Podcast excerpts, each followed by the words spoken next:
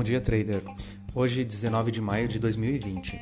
As bolsas americanas, refletidas aí pelos índices futuros do S&P 500 e do Dow Jones, sinalizam nessa manhã uma ligeira baixa, respectivamente menos 0,18 para o S&P e 0,09 para o Dow.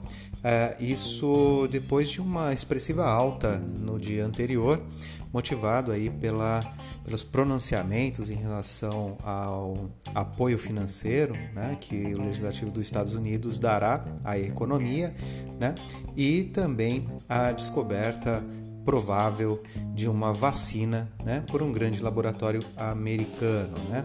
As bolsas da Ásia, ligeiramente refletindo ainda a, alta expressiva de ontem das bolsas, né, sobe aproximadamente 1% na média ali para aquele continente. No caso do petróleo, nós vimos também uma expressiva alta ontem dos preços petróleos, o barril do, do petróleo passando de 30 dólares, né, depois de um período de bastante baixa no, no, no, preço desse, dessa commodity.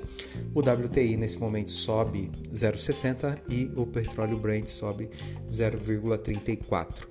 O índice do medo, medindo aí pelas opções de venda do S&P 500, o chamado VIX, sobe nesse momento 0,76. Então é um reflexo da, da expressiva queda de ontem também no medo dos investidores, hoje sinalizando aí um momento ponderado do mercado, né?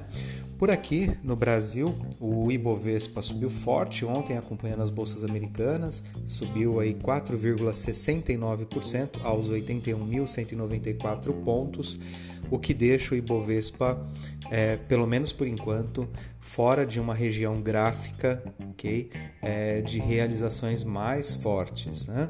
Então ele que está numa alta secundária ali, é, batendo no 61,8%. Então, pregão de hoje definitivo, né, para deixar o Ibovespa é, continuando essa tendência de alta é, secundária. Né? O Dow Jones subiu 3,85 ontem, né? então as bolsas brasileiras acompanharam esse movimento. Dow Jones que está no 24.597 pontos. Tá? Relatório do Banco Mundial, é, entretanto, logo nessa parte da manhã, destacou aí que a recessão ela pode ser mais prolongada, isso devido aos efeitos do coronavírus, né?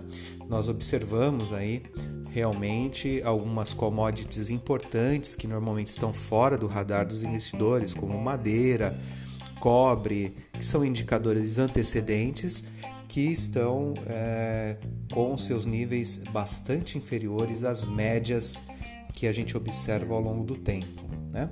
É, Brasil, em termos de coronavírus agora, né, ainda preocupa bastante. Tá? Brasil, que é o terceiro maior em números de contaminados, né? 255.368 casos, com 16.856 mortes, né? Então o Brasil aí que só perde da dos Estados Unidos e da Rússia, né? Primeiro e segundo lugar, é, respectivamente, tá? Política, Bolsonaro ele vai tentar uma conversa com os governadores, né? É, para tentar fazer a reabertura da economia para que os danos econômicos não sejam maiores por aqui. No entanto, com o, teremos bastante resistência por parte dos governadores, né? é, devido a esse número de terceiro maior em número de contaminação e com uma curva ascendente. Tá? Então, essas são as notícias para hoje. Bons negócios. Bom dia para vocês, traders.